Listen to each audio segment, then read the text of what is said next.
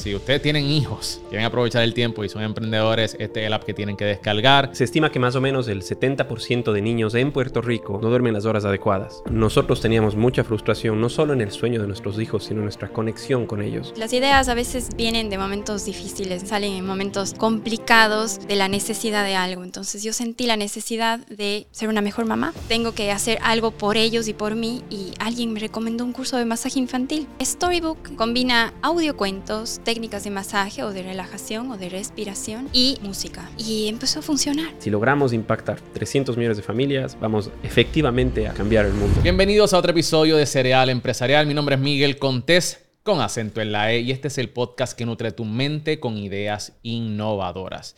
Y tenemos hoy una idea de una aplicación móvil que está revolucionando a los padres a la hora de dormir. No para ellos, sino para sus hijos. Así que más de eso en breve, no te lo vas a querer perder. Pero antes de te quiero recordar que si estás buscando un lugar donde grabar tu contenido y llevarlo a otro nivel, ya sea que tengas un podcast, ríos para tus redes sociales o quieras grabar un audiolibro, te invito a que pases a Parea Space. Aquí es donde nosotros tenemos las cámaras, las luces, el equipo técnico que tú necesitas para apoyarte en este andamiaje. Así que para más información, asegúrate de visitar Parea Space para que busques tu próxima sesión. Y si quieres comenzar tu podcast de la manera correcta, te invito a que descargues mi guía guía de podcast.com. Ahí yo te enseño cómo puedes crear ese podcast que tanto tú quieres que esté alineado con tus objetivos. Y lo mejor de todo, que solamente tienes que hacer una tarea al día. Y al final de 30 días vas a tener tu podcast. Así que descarga tu guía ahora en guía de podcast.com. En el día de hoy tengo el honor de hablar con Francisco Cornejo y Daniela Vega. Estos son los fundadores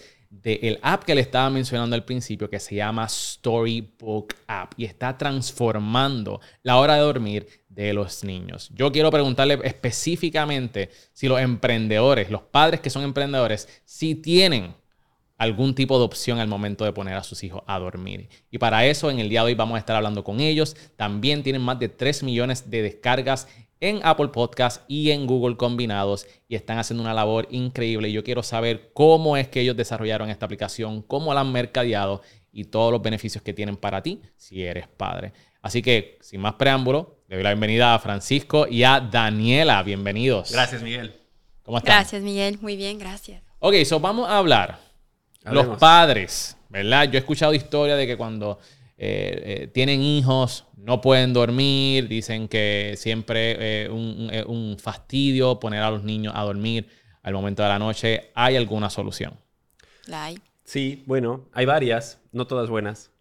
se estima que más o menos el 70% de niños en Puerto Rico y, es una estadística global, pero es consistente en Puerto Rico. El 70% de los niños no duermen las horas adecuadas. Y esto se debe a un sinnúmero de razones, pero los expertos apuntan sobre todo al exceso de pantallas, entre otras cosas más. El problema es que la única, no es la única estadística que está creciendo, también las tasas de ansiedad, de depresión infantil están creciendo eh, exponencialmente. Y a la hora de dormir, eh, muchos padres recurren a que los hijos se queden viendo una pantalla y se duerman, o eh, a las peleas interminables porque el niño se levanta, el padre se frustra y es, te se apaga la luz y te duermes y no quiero saber más. Eh, y entonces hay varias maneras de hacer que tu hijo se pueda dormir. Muchas de ellas te generan frustración. Nosotros teníamos mucha frustración, no solo en el sueño de nuestros hijos, sino en nuestra conexión con ellos. Porque además a la hora de dormir pasa algo muy especial, que es el momento en que, como padres de emprendedores, todos podemos tener una vida muy agitada, pero casi todos los padres tienen al menos esos últimos minutos para hacer que el día cuente. Y con Storybook lo que logramos es eso, es crear una, herramienta que te ayude en la rutina de sueño con pocos minutos. Tus hijos van a dormir mejor, pero sobre todo que puedes tener ese momento de conexión especial antes de la hora de dormir. Yo todavía no tengo hijos. Este, me gustaría tener hijos y tener esa dicha en un momento dado de mi vida. Pero yo vivo una vida bien ajetreada, una vida, ¿verdad? Que cada minuto cuenta. Yo quisiera saber cuánto se tarda un niño en dormirse, en ponerlo a dormir, y cuál es el beneficio si yo uso una aplicación como lo que es Storybook, ¿verdad? ¿Cuánto, cuánto, ¿Cuánto me va a ahorrar esta aplicación? Hemos investigado mucho el tema. Hemos hecho investigaciones propias, hemos visto investigaciones que ya existen. En promedio a un niño le toma, y eso se llama la latencia, el tiempo en el que el niño se acuesta hasta que se duerme. En promedio le toma 35 minutos.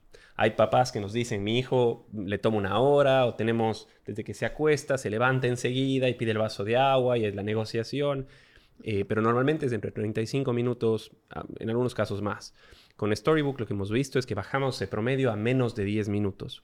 En algunos casos, eh, cada cuento de Storybook, y te lo voy a mostrar enseguida, dura más o menos unos 5 minutos. La mayoría de padres, después del primer cuento, le dan su beso de buenas noches, salen de la habitación y el niño queda dormido, pero sobre todo el padre sale transformado, porque es un momento que te recarga, te llena, te genera esa conexión especial. Nos llegan siempre testimonios bellísimos, de, recogemos muchos testimonios diarios, la verdad.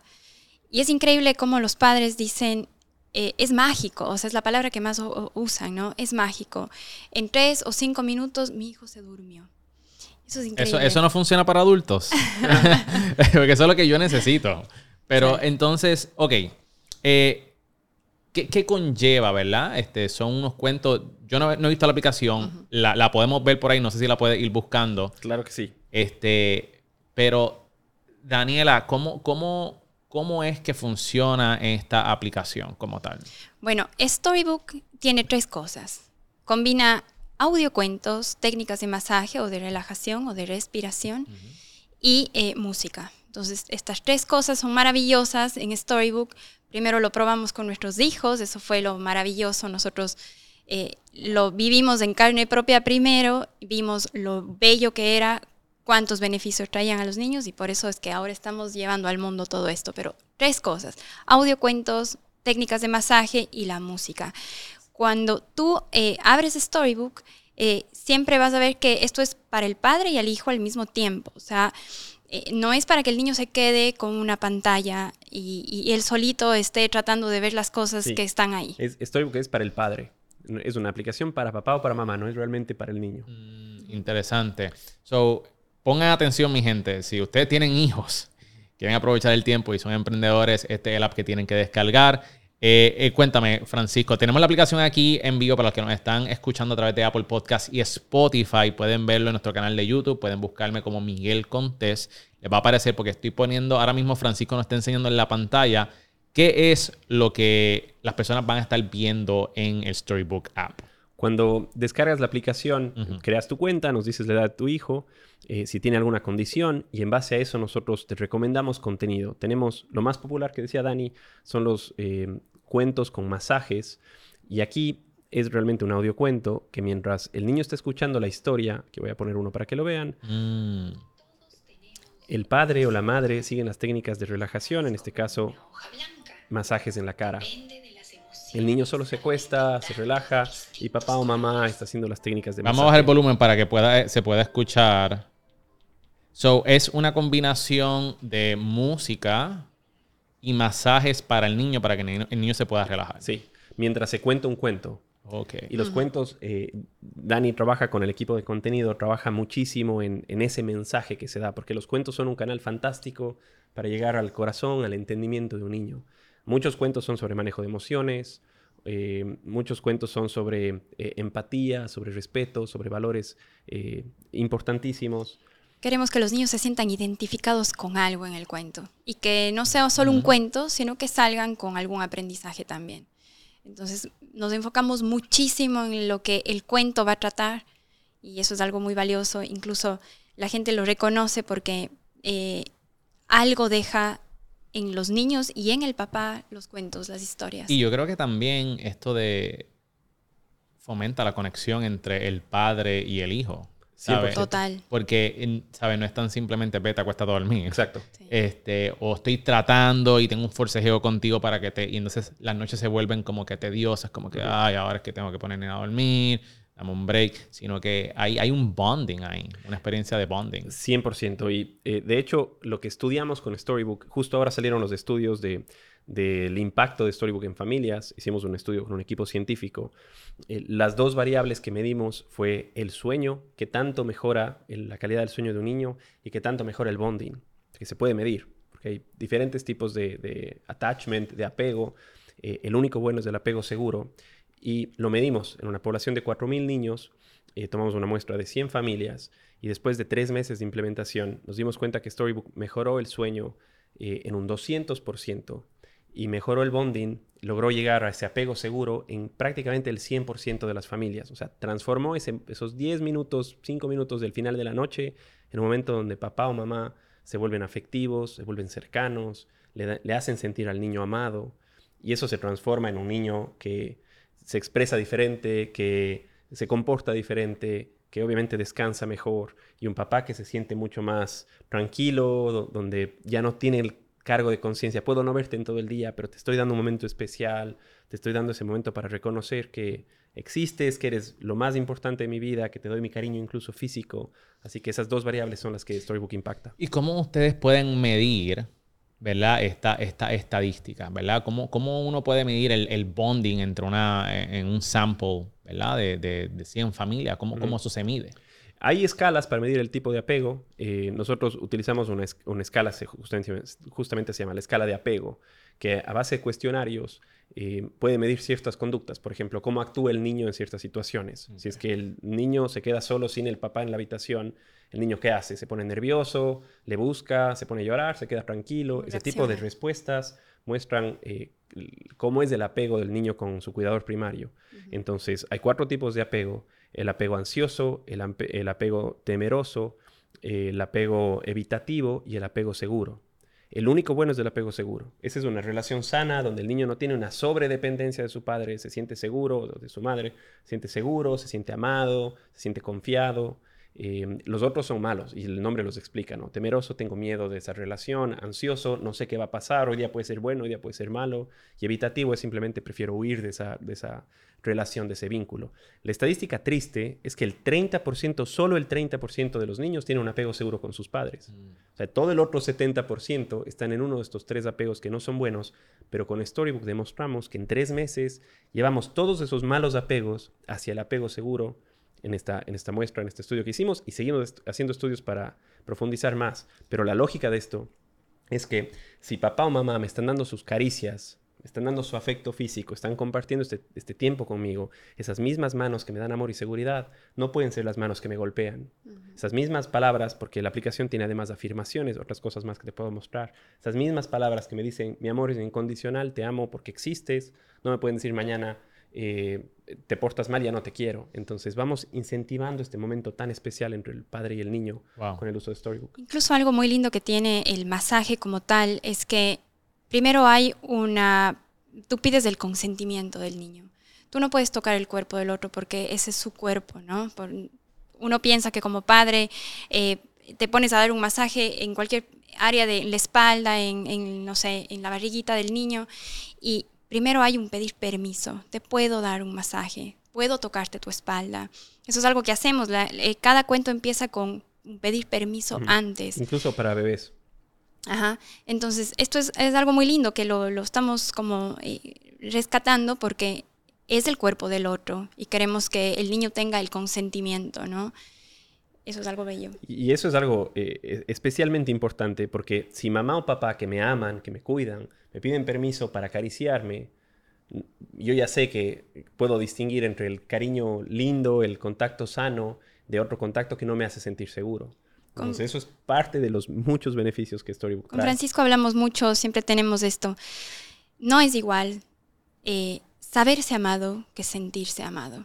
Son cosas tan diferentes y como padres a veces damos por sentado que nuestros hijos ya se sienten amados, porque creo que no hay padre que no ame a sus hijos, habrán casos muy específicos, pero todo padre ama a sus hijos y los hijos saben que sus padres les aman, pero no es suficiente el saberse amado.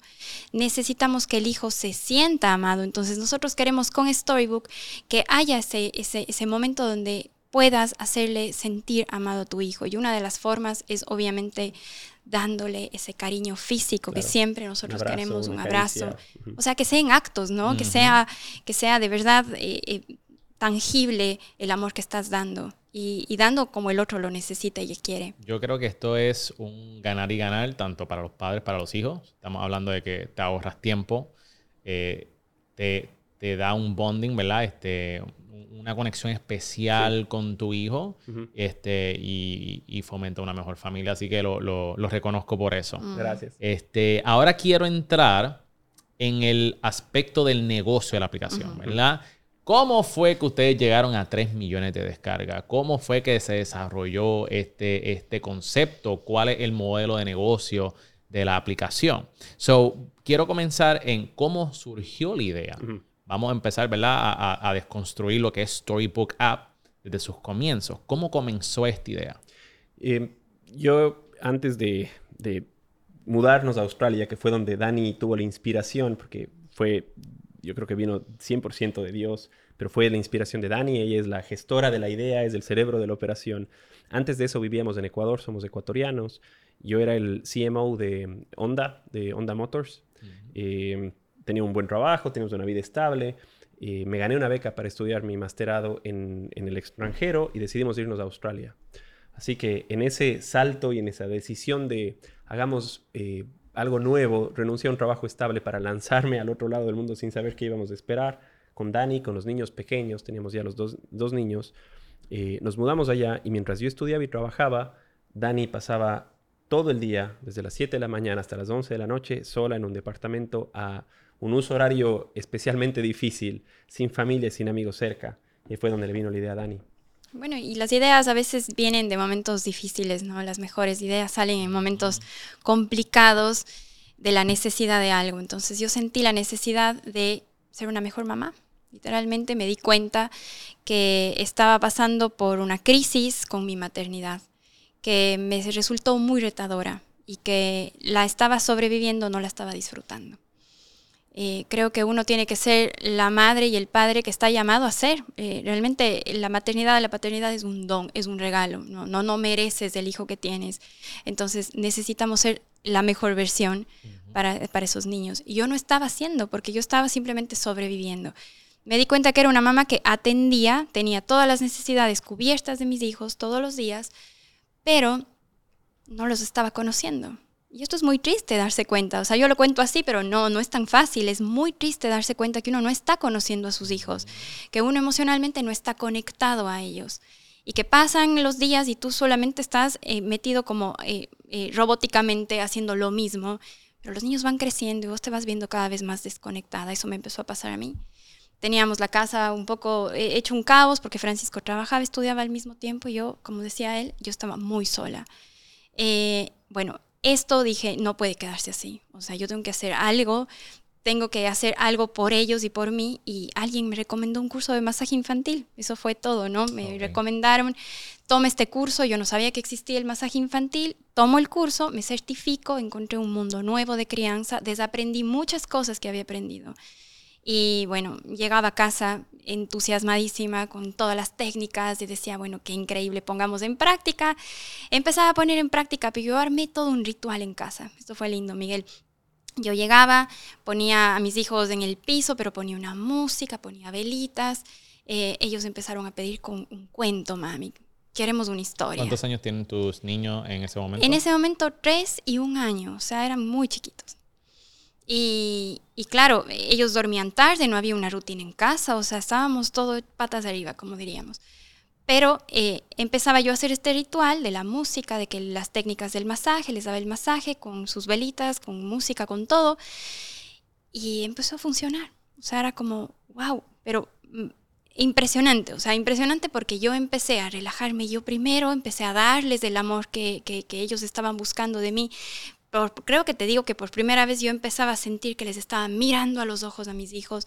Empecé a preguntarles preguntas que casi no las había hecho, porque si bien nos habíamos mudado de país, quizás nunca les dije cómo se están sintiendo acá, eh, cómo pasaron el día. O sea, eh, uno minimiza muchas veces las emociones y sentimientos de los niños. Empecé a comunicarme con ellos que eso fue impresionante. Y segunda cosa, que como gran beneficio vimos que la calidad del sueño mejoró. Entonces fue Francisco, él empezó a llegar a casa y empezaba a ser parte de esto y también se maravilló. Y dije, yo creo que pasamos pegados a hoy en día un celular. ¿Y qué tal si esto, estas tres cosas que yo estoy poniendo aquí en casa, lo mandamos a que todos los padres también lo prueben? Y ahí es cuando surge la idea de hacer un MVP.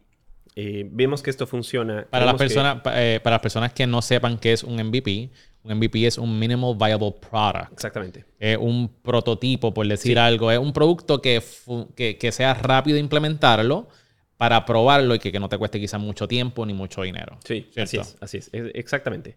Así que vimos esto que funcionaba muy bien. Claro, para Dani se le daba bien porque ella sabía las técnicas, podía leer un cuento, podía poner todo el resto de cosas, hacía su, su circo para los niños. Para mí era imposible. Y pensábamos, en un celular lo podemos empacar de la misma manera para que sea muy fácil de usar, donde haya solo audio para el niño, porque desde el día uno dijimos no queremos poner pantallas a esa hora. Eh, y que el niño pueda escuchar el audio. Investigamos mucho. Dani se especializó en masaje infantil, se certificó como instructora. Estuvimos trabajando más de lo que hubiéramos necesitado, en realidad, como dos años en la gestación de la idea. Y luego lanzamos ese MVP, ese, ese prototipo de Storybook. Y nuestra sorpresa fue que creció mucho. Nos preguntabas cómo, cómo arrancamos. Dani escribió esta historia de, de su eh, momento en Australia y cómo encontró el masaje infantil. Escribió esta historia de una manera muy linda en Facebook. Creó su página, creamos su página de Facebook eh, desde cero. Publicó esta historia, se volvió viral. Y este fue el primer driver para traer descargas de Storybook. De ahí comenzaron a llegar nuestras primeras descargas. Me acuerdo exactamente el día que pu- pusimos el post por primera vez y se comenzó a hacer viral. Dani estaba manejando camino a la casa, yo me quedé en la oficina y le llamo y le digo, Dani, no vas a creer esto. Ya tenemos 300 descargas y en esa época era ¿Cuántas? Paper Download. Pe- eh, 300 descargas. O sea, ya tenemos 300 ventas en el día cero, cuando recién publicábamos, porque la idea, la, la historia de ella se volvió viral. Y me acuerdo Ok. que paraste. Bueno, paré, lloré, dije, es que, sabes, yo creo que como emprendedores nos pasa que a veces el producto que estamos teniendo en nuestras manos, a veces decimos, ¿será que funciona? ¿Será que sí? Pero nosotros teníamos la certeza que a nosotros sí nos funcionó. Y estábamos viendo en ese día, recogiendo lo que realmente nosotros decíamos, sí, esto sí vale, ¿no? Ok, so tengo, tengo muchas preguntas. Ah, tengo muchas déjenme preguntas. hablar. So, cuando cuando ab- abrieron la página, ¿la página era de una marca personal o era de Storybook App? De la Dani, página. de Dani Vega. Yeah. So, so, Dani, tú eres influencer, tú, tú eres una persona con influencia, eh, con influencia dentro de las redes sociales. Ahora sí. Ahora Eh, puedo decir que sí, eh, voy teniendo mi comunidad, la gente... Pero en ese tiempo pero en no. ese Cero. tiempo. Eh, eh, ¿Esto fue qué año? Esto fue 2018 cuando lanzamos el MVP. Ya hace Y- casi tres años y medio, cuatro años. Sí, Cuatro años. sí, sí. Ahí es cuando Dani, eh, cuando lanza esta historia, se vuelve viral, tenemos esa primera atracción.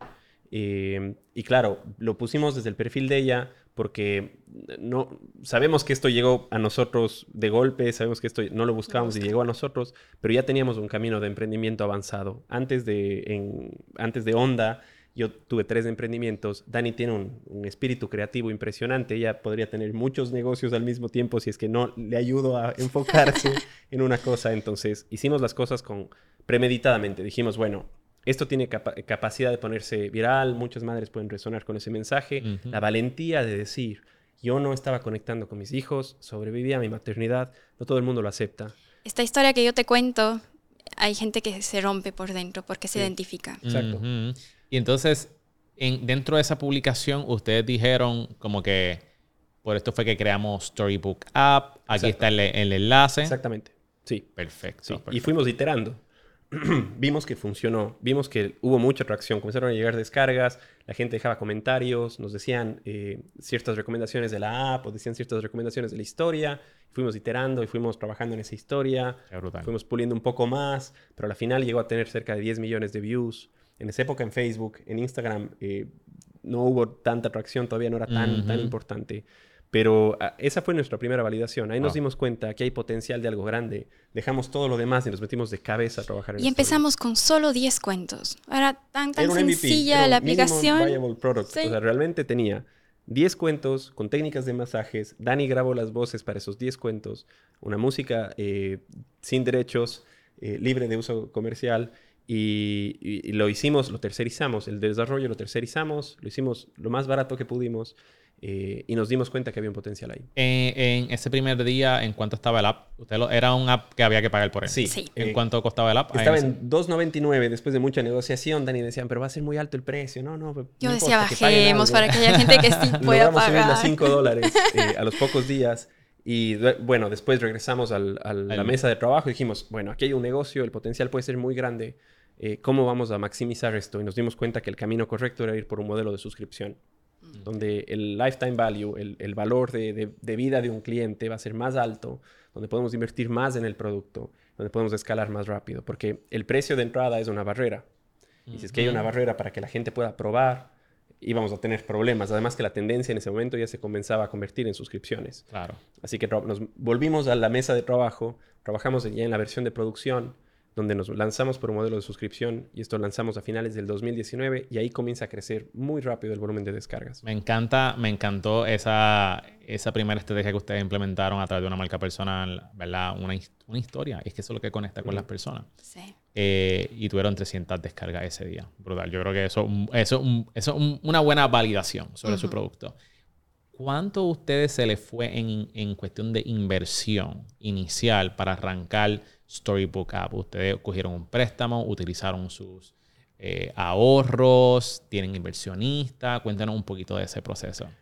Sí, bueno, hacia la lanzada del MVP fuimos muy scrappy en todo lo que hicimos, era los recursos que tenemos a la mano, eh, logramos levantar una pequeña inversión de Friends and Family, tuvimos un, un, ángel eh, que en los dos sentidos de la palabra Em, en Australia, que conocimos en el tiempo que estábamos allá, que se identificó mucho con esto. Nos dijo, yo les quiero apoyar, trabajen en mi oficina, veamos cómo gestamos el proyecto. Todo esto fue antes de lanzar el MVP. Viste, cuando Dios conecta todo, ¿no? Fue desde Australia esta persona quien nos ayudó a poder lanzar todo esto. y em, después de que ya comenzamos a trabajar en la versión de producción y lanzamos, eh, y, yo nunca he estado en el mundo de startups, de tecnología, de venture capital, nunca esto era absolutamente nuevo para mí. Eh, ya te contaba, vengo del mundo corporativo, antes de eso emprendimientos en absolutamente otra industria. y acá me doy cuenta que, bueno, esto tiene potencial de escalar muy rápido. Podemos tener una trayectoria como aplicaciones como Headspace o Count, que tienen valoraciones de billones de dólares, que tienen millones de suscriptores pagos, cientos de millones de descargas esto tiene potencial, porque veíamos cómo la gente nos escribía desde Israel, nos escribía desde eh, Holanda y desde Estados Unidos y nos decían, me encanta esta aplicación, me está ayudando mucho en la rutina de sueño. Bueno, hay que escalar. ¿Y cómo escalamos más rápido? Busquemos inversión que nos permita crecer mucho más rápido. Te decía, los primeros años nos demoramos mucho porque estábamos entendiendo cómo funciona este mundo del, de, las startups en tecnología. Pero desde el 2019 las cosas cambiaron muy rápido, comenzamos a crecer muy rápido y logramos levantar nuestra primera ronda de inversión hacia finales del 2020. Nice. ¿De cuánto fue la ronda? Fue cerca de un millón de dólares. Nice. fue nuestra pre-seed round. Nice, nice. ¿Y va a haber otra ronda o están...? Justo ahora este año terminamos de levantar una... una a mediados de año levantamos nuestra seed round. Así que levantamos eh, un poco más de 3 millones. Y ahora estamos escalando más. Nuestro objetivo es a finales del próximo año levantar una serie A. Y bueno, no vamos a parar hasta que lleguemos a 300 millones de familias. Ese es nuestro objetivo. Excelente, pues lo reconozco. Mm. Tremendo. Y esa experiencia en el mundo del startup ha sido... Impresionante, porque veníamos desde cero. O sea, no, esto no fue eh, prediseñado. ¿Cómo, ¿Cómo hacemos una startup? ¿Qué idea se nos ocurre? Nada. Llegó una idea que nos solucionó la vida, que de verdad nos apasiona, porque nuestro, hemos sentido cada vez más nuestro llamado a trabajar por, mm. por las familias. Desde antes de Storybook hacíamos ya eh, temas de matrimonio, nosotros hemos trabajado mucho en nuestro matrimonio, eh, hemos hecho cursos de parejas, hemos hecho muchas cosas por familias. Y el momento que llegue Storybook conectó con, con nuestro, eh, con nuestra esencia, con nuestro objetivo. Así que creo que emprender en algo donde sientes que está tu propósito no tiene comparación, porque es duro, es durísimo, pero esa motivación de ver cómo esto nos conecta con nuestro propósito y las reseñas que nos llegan, es imposible no seguir Eso es gasolina para nosotros. Todos los días llegan unas reseñas increíbles que a nosotros nos deja con la boca abierta porque no podemos creer las cosas tan increíbles que llegan. Y, entonces, ¿qué consejo ustedes tienen que dar, a, ¿verdad? basado en su experiencia en levantar capital, a otros emprendedores que están buscando levantar capital? Yo creo que eh, lo más importante primero es entender si necesitas levantar capital, porque no, no todo negocio necesita crecer con inversión eh, externa, no todo negocio necesita seguir esa ruta eh, de crecimiento exponencial. Hay quienes podrán seguir el camino más tradicional y tener un negocio exitoso, pero si sí vas por esa ruta, creo que lo primero es entender si tienes la validación como para ir a un inversionista y decir, mira, esto demuestra que aquí hay potencial. Hay que entender bien tu mercado, entender bien eh, quién es tu audiencia y tener una idea en mente. Pero a la final, es una historia lo que tú estás vendiendo a un inversionista. Es esta historia de hoy tenemos esto, podemos llegar acá. Entonces, que tú tengas claridad, que tengas claridad en las métricas, en el mercado, que, hagas tu, trabajo, eh, muestra mucho. Y, lo demás es eh, mucho hustle. Tienes que trabajar mucho, hablar con muchos inversionistas, equivocarte muchas veces. Yo comencé a levantar fondos desde cero, me senté al frente de un inversionista en una conferencia a, tratar de entender y me decía, bueno, ¿y esto es pre-money o post-money? No tenía idea de qué me estaba hablando. me decía, ¿cuál es el cap? No tenía idea de qué me estaba hablando. Hemos ido aprendiendo pasito a pasito. Sí, eh, eh, eh, explícanos qué es eso, ya que para las personas que, estamos aquí, ¿qué es pre, post y cap? Sí, bueno, la inversión, el, instrumento más común de inversión en startups son los safes que es básicamente como una nota convertible en la que un inversionista te dice, te invierto X cantidad de dinero eh, y cuando tengas acciones, cuando tú emitas acciones, yo voy a convertir ese dinero en una valoración que fijamos ahora. Así que no me importa cuánto vale tu empresa hoy, ponemos un techo de cuánto va a ser tu valoración y cuando tú conviertas eh, en acciones, yo ya tengo asegurado un mejor precio.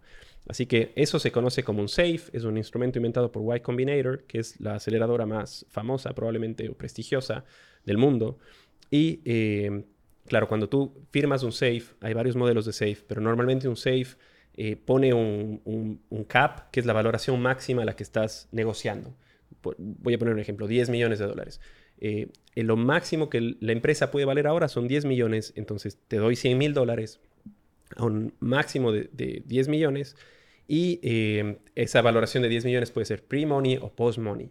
Pre-money es que vale 10 eh, millones antes de que yo ponga esos 100 mil y post-money es que vale 10 eh, millones después. de que yo ponga esos 100 mil. Entonces, claro, no es lo mismo tener el 10% de 10 millones 100 mil dólares que de 900, ya me metí en un lío, 9 millones 900 mil dólares. Así que esa es la diferencia. So, ¿tienen alguna anécdota que puedan compartir con nosotros de algo que fue súper mal cuando le estaban eh, pitching a un inversionista y algo que, salió bien, que ustedes dijeron, wow, ¿en qué nos hemos metido? Como que algo positivo.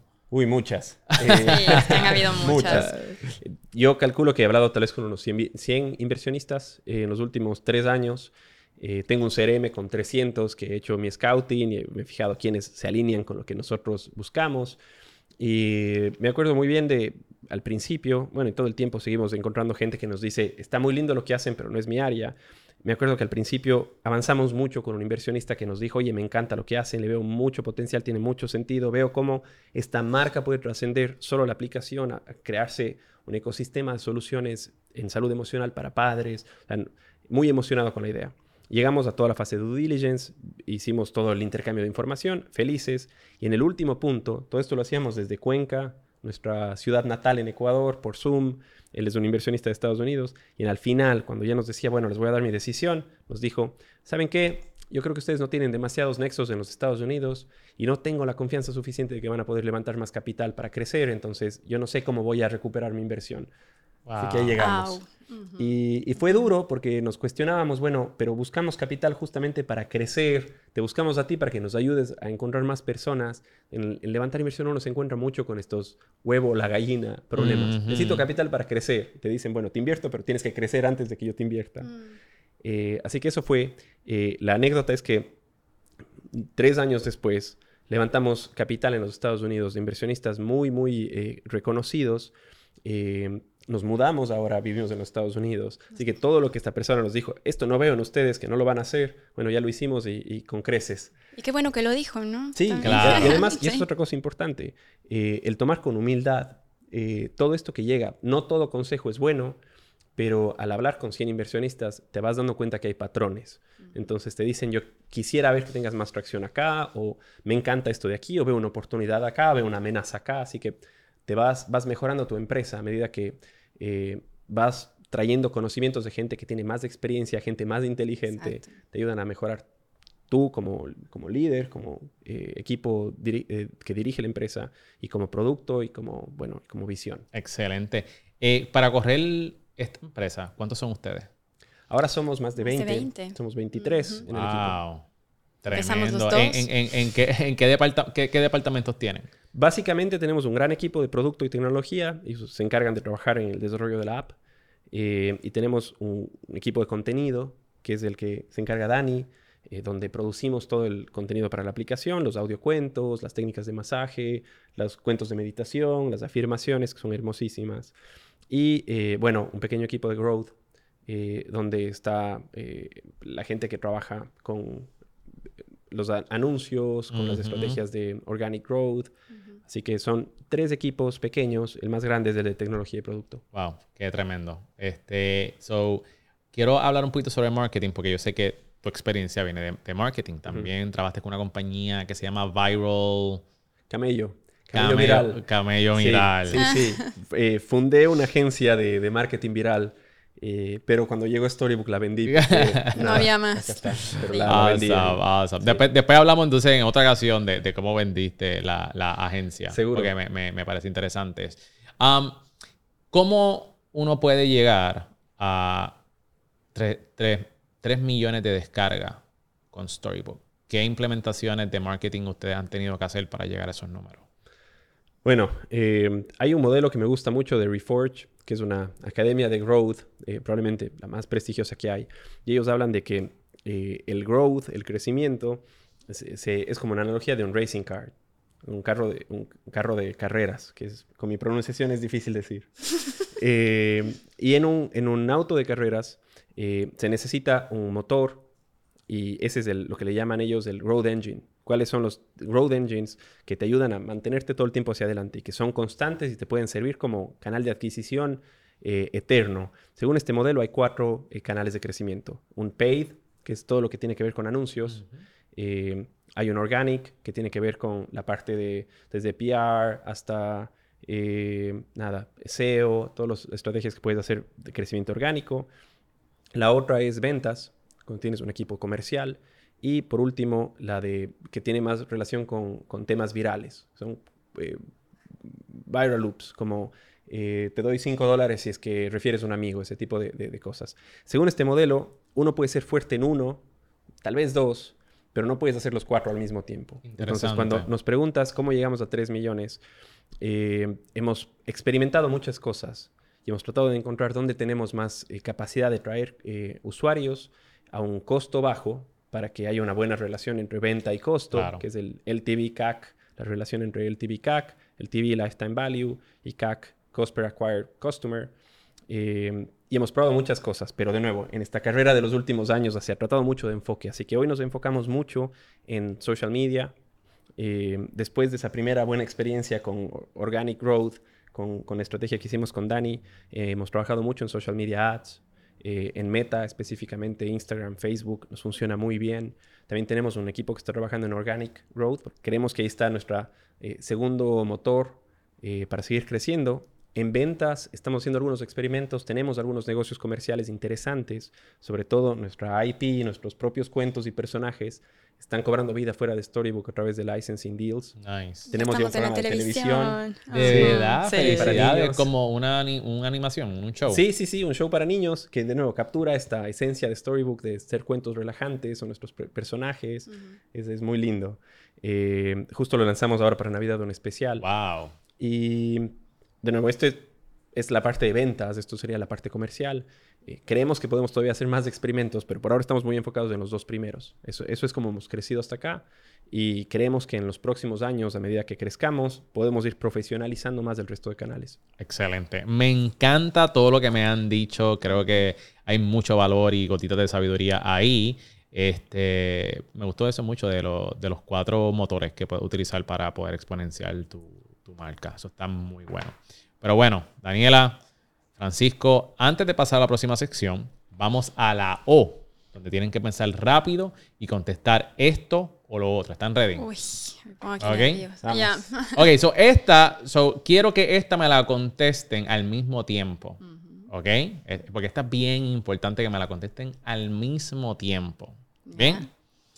Más importante en una pareja, inteligente o graciosa. Una, dos y tres. Las dos. No, no, no, no, no, no, no, no, no, no, no, no, no, no, no. Tienen que escoger una, tienen que escoger una. Esa es la regla, ¿ok? So, más importante en una pareja. Una, dos y tres. Las dos. Ay, Ah. Ah. ¿Cuál es tu contestación? Eh, yo dije primero graciosa y después vos me copiaste. Dijiste graciosa Sí. la primera. Bueno, Ah, ok. entonces Pero como lo me mismo, quedé- pero en diferentes Sí, sí. Ok, ok, momentos. ok. Sí. Tan, tan, Pero es- tan es una pregunta tricky, Tan- porque- tan- Yo creo que para que Sí. alguien sea gracioso tiene que ser inteligente, ¿no? También. No Muy sé. bien, muy bien, muy bien. Ok, so vamos a ir un poquito más rápido. Eh, ¿Dinero o tiempo libre? Tiempo libre. Tiempo libre. ¿Ahorrar o invertir? Invertir. Ahorrar. ¿Pizza o pasta? Pasta. Pasta. ¿Hamburgers o tacos? Hamburgers. Hamburgers. ¿Honestidad o los sentimientos de la otra persona? Honestidad. ¿El papel de toilet, cómo lo instalan? ¿Por encima o por la parte de atrás? Los apilamos como 50 para Ajá. que no se acaben.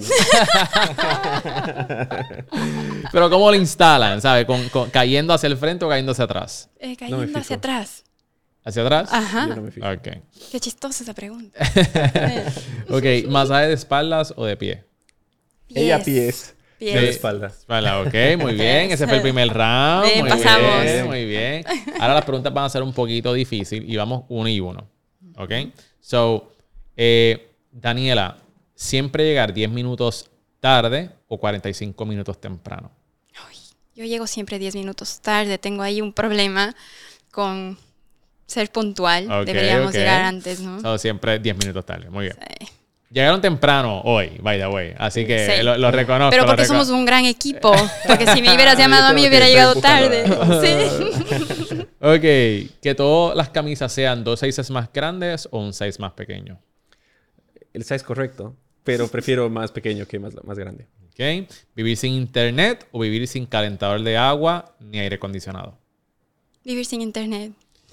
Ok, transportarte permanentemente 500 años al futuro o al pasado. Al pasado. Nunca poder utilizar un touchscreen o nunca poder utilizar mouse ni teclado. Mouse y un teclado. Ok, y por último, ok, quiero que cada uno me conteste esta. ¿Cómo prefieren envejecer? ¿Del cuello hacia arriba o del cuello hacia abajo? Daniela. Ay, del, cuello, hacia, abajo. Claro. Ah, Sí, que el cerebro se mantenga bien, el resto del cuerpo. muy bien, esa es la sesión de la O. Muy bien, muy bien. Bueno, Está bien, bueno, sí, empatamos sí, bastante. sí. Bien, vamos ahora a la ultim- al ti- último segmento que es donde hablamos sobre mentalidades y perspectivas de vida. ¿Qué mentalidad ustedes entienden que es vital para prosperar? Puedo comenzar mientras eh, le das vueltas a la idea, pero eh, creo que algo que nos eh, mueve mucho como familia, obviamente aparte de nuestra convicción en Dios, es una mentalidad de crecer. Eh, algo que hemos trabajado mucho y lo, hice énfasis específicamente por esa razón, eh, es en no tener miedo a incomodarnos, no tener miedo al cambio. Eh, cuando vivíamos en Ecuador la vida era muy cómoda. Cuando decidimos irnos a Australia la vida dejó de ser cómoda. Fue dura, fue difícil, hubo adaptación, pero crecimos mucho. Salir de la zona de confort te ayuda a crecer. Y si uno está pensando todo el tiempo en, con este growth mindset de eh, cómo puedo mejorar, qué puedo hacer mejor, uno no se estanca en ser una persona eh, que, conformista, sino crece, encuentra oportunidades. Y creo que eso es algo que veo en mis hijos, que veo en nuestro matrimonio. Nosotros queremos todo el tiempo trabajar en que nuestro mat- matrimonio sea mejor. Todos los días trabajamos en ser mejores padres. Eh, y veo en eso en mis hijos. Les veo a ellos que ellos mismos tratan de ser mejores en ciertas cosas. Eh, nada, creo que esa mentalidad eh, nos, nos ha movido a hacer Total. muchas cosas. No nos hemos estancado, seguir creciendo. Y para mí, eh, creo que uno viene a cumplir un propósito en esta vida. Uno, cada uno tiene un propósito, ¿no? A veces tratamos de llenar solamente el tiempo haciendo algo y nos confundimos y nunca buscamos esa felicidad plena que nos llene porque estamos solamente buscando hacer algo. Y para mí creo que es encontrar tu propósito. Y yo he tratado de buscar ese propósito y creo que ya lo encontré. Es maravilloso. Excelente. Y hasta aquí lo ha traído ese camino. Y no sabemos a dónde más nos va a llevar, Estamos abiertos. pero estamos expectantes. ¿Qué consejo ustedes le pueden dar a parejas que están emprendiendo juntos, al igual que ustedes? Uy, que primero trabajen mucho en su matrimonio, Sí. porque no es fácil. Nosotros, gracias a Dios, hasta acá ha sido maravillosa la experiencia juntos, de trabajar juntos, porque no es fácil. Es una de las preguntas que más nos hacen. ¿Cómo hacen para trabajar juntos y no matarse? Y honestamente, no veo cómo sería de otra manera, porque primero y más importante, nuestra relación es muy fuerte, Sí. nuestro matrimonio es muy sólido, trabajamos mucho en nuestro matrimonio. Entonces, cuando tu mejor amiga es tu socia, te entiendes muy bien, pero también tienen mucho respeto por el otro, eh, las cosas funcionan bien. Algo que hacemos y que creo que, nos ha servido como receta es que eh, Dani trabaja en un equipo, yo trabajo en otro, yo confío 100% en las decisiones de Dani, ella confía 100% en mis decisiones. Y ella utiliza sus talentos en donde tiene un impacto profundo en lo que hacemos. Y yo trato de utilizar mi, lo que buenamente tengo para apoyar desde el otro lado. Así que también es un divide y conquista. En vez de estar los dos en lo mismo y pisándonos todo el tiempo, creo que también es esa repartición de tareas. Y decía Francisco, nos respetamos mucho, pero nos admiramos mucho más. creo que cada uno tenemos una admiración por el otro. O sea, es increíble. Cuando ustedes dicen que trabajan en su matrimonio bien fuerte, ¿cómo eso se ve? ¿Qué, qué, exactamente lo que ustedes hacen? Bueno, desde levantarnos todas las mañanas a conectarnos con Dios, a orar a la primera hora de la mañana.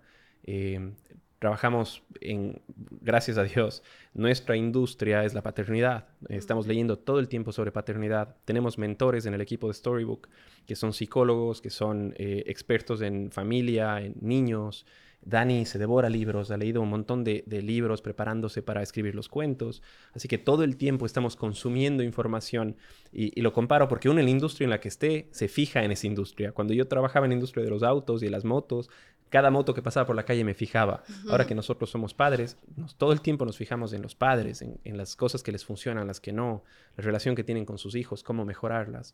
Así que nada, hemos hecho que nuestro, nuestra misión como familia y nuestro trabajo confluyan y eso nos ayuda a crecer como esposos y como familia.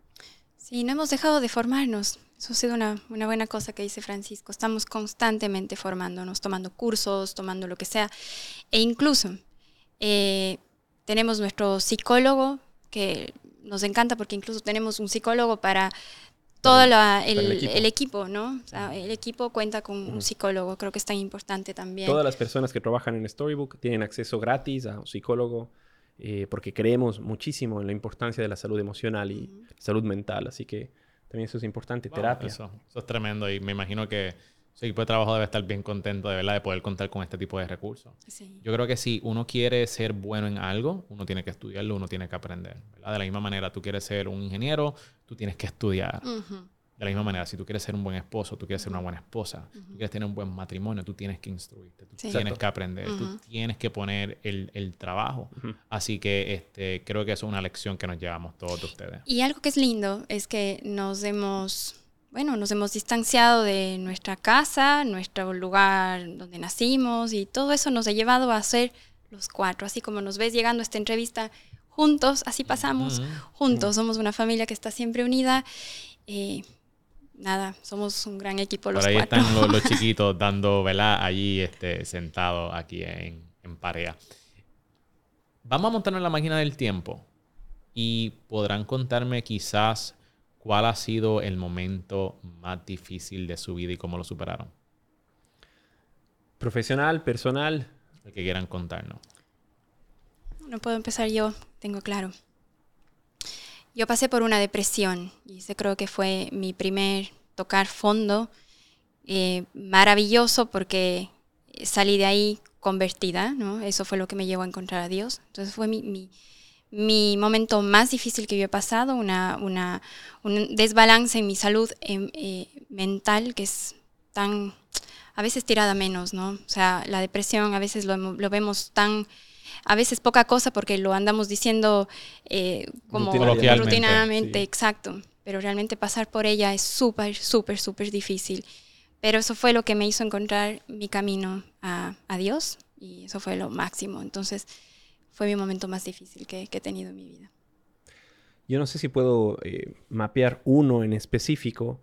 Eh, creo que eh, em, han habido muchos momentos difíciles, pero me acuerdo de sensaciones más, ¿cuál es la palabra? sensoriales, como cuando llegamos a Australia, por ejemplo, y nos paramos en la mitad del centro de Melbourne y los niños estaban emocionados porque llegamos a ese país y yo sentí en mi cabeza como, ¿a qué les traje? O sea, sentí una desesperación de, no tenemos nada, no tengo trabajo, tengo que conseguir trabajo, eh, tenemos fondos en el banco, pero el momento que se acabe eso, se acaba. Y durante los siguientes cuatro meses apliqué a cientos de puestos, no conseguía trabajo.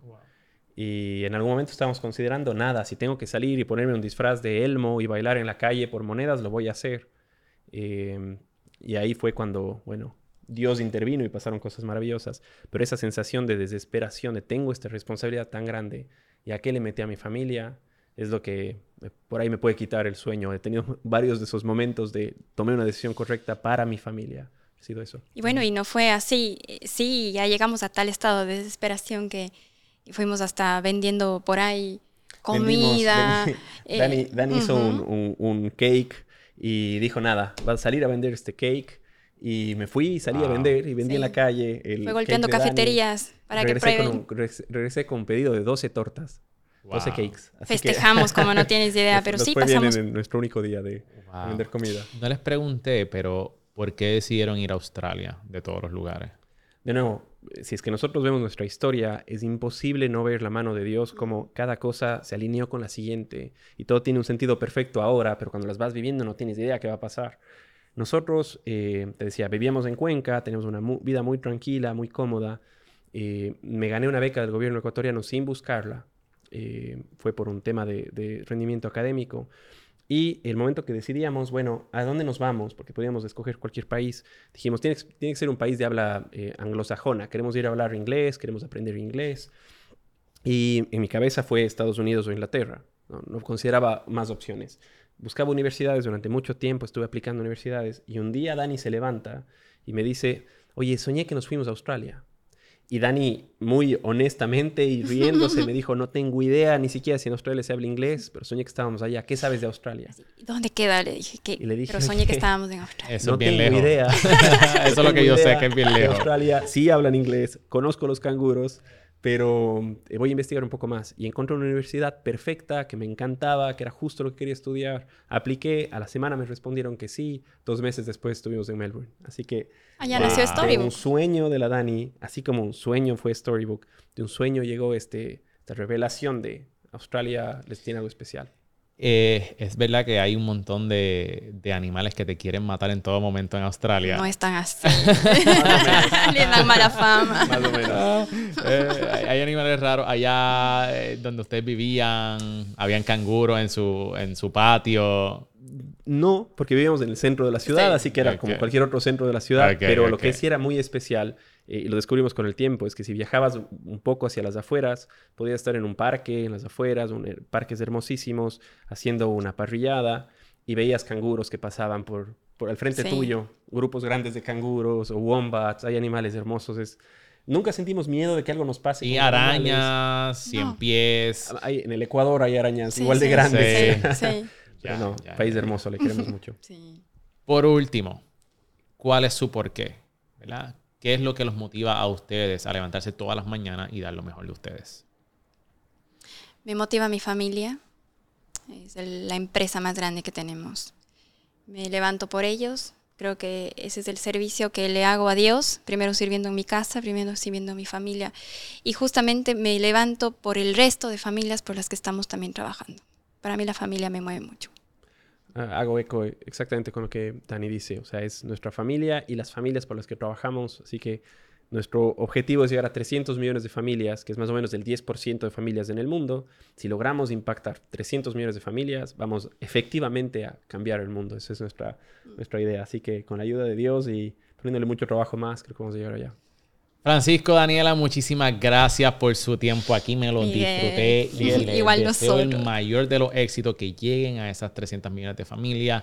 Este, y espero escuchar grandes cosas de ustedes. Así que me, alegra muchísimo de poder conocer su historia. Y a todos los que nos están viendo, si te gustó este podcast, este episodio, asegúrate de dejarnos un review de 5 estrellas en Apple Podcast. Escríbenos y déjanos saber cómo este contenido te está impactando y asegúrate de suscribirte en nuestro canal de YouTube y darle subscribe y a la campanita. También te puedes suscribir también y seguirme a través de Instagram.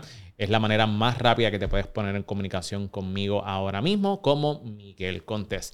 Y te recuerdo que si estás buscando un lugar donde grabar tu podcast, ven a Parea Space. Para más información, pareaspace.com. Y si quieres comenzar tu podcast, descarga nuestra guía que se llama Guía de eso es todo por hoy. Mi nombre es Miguel Contés con acento en la E y nos vemos en la próxima.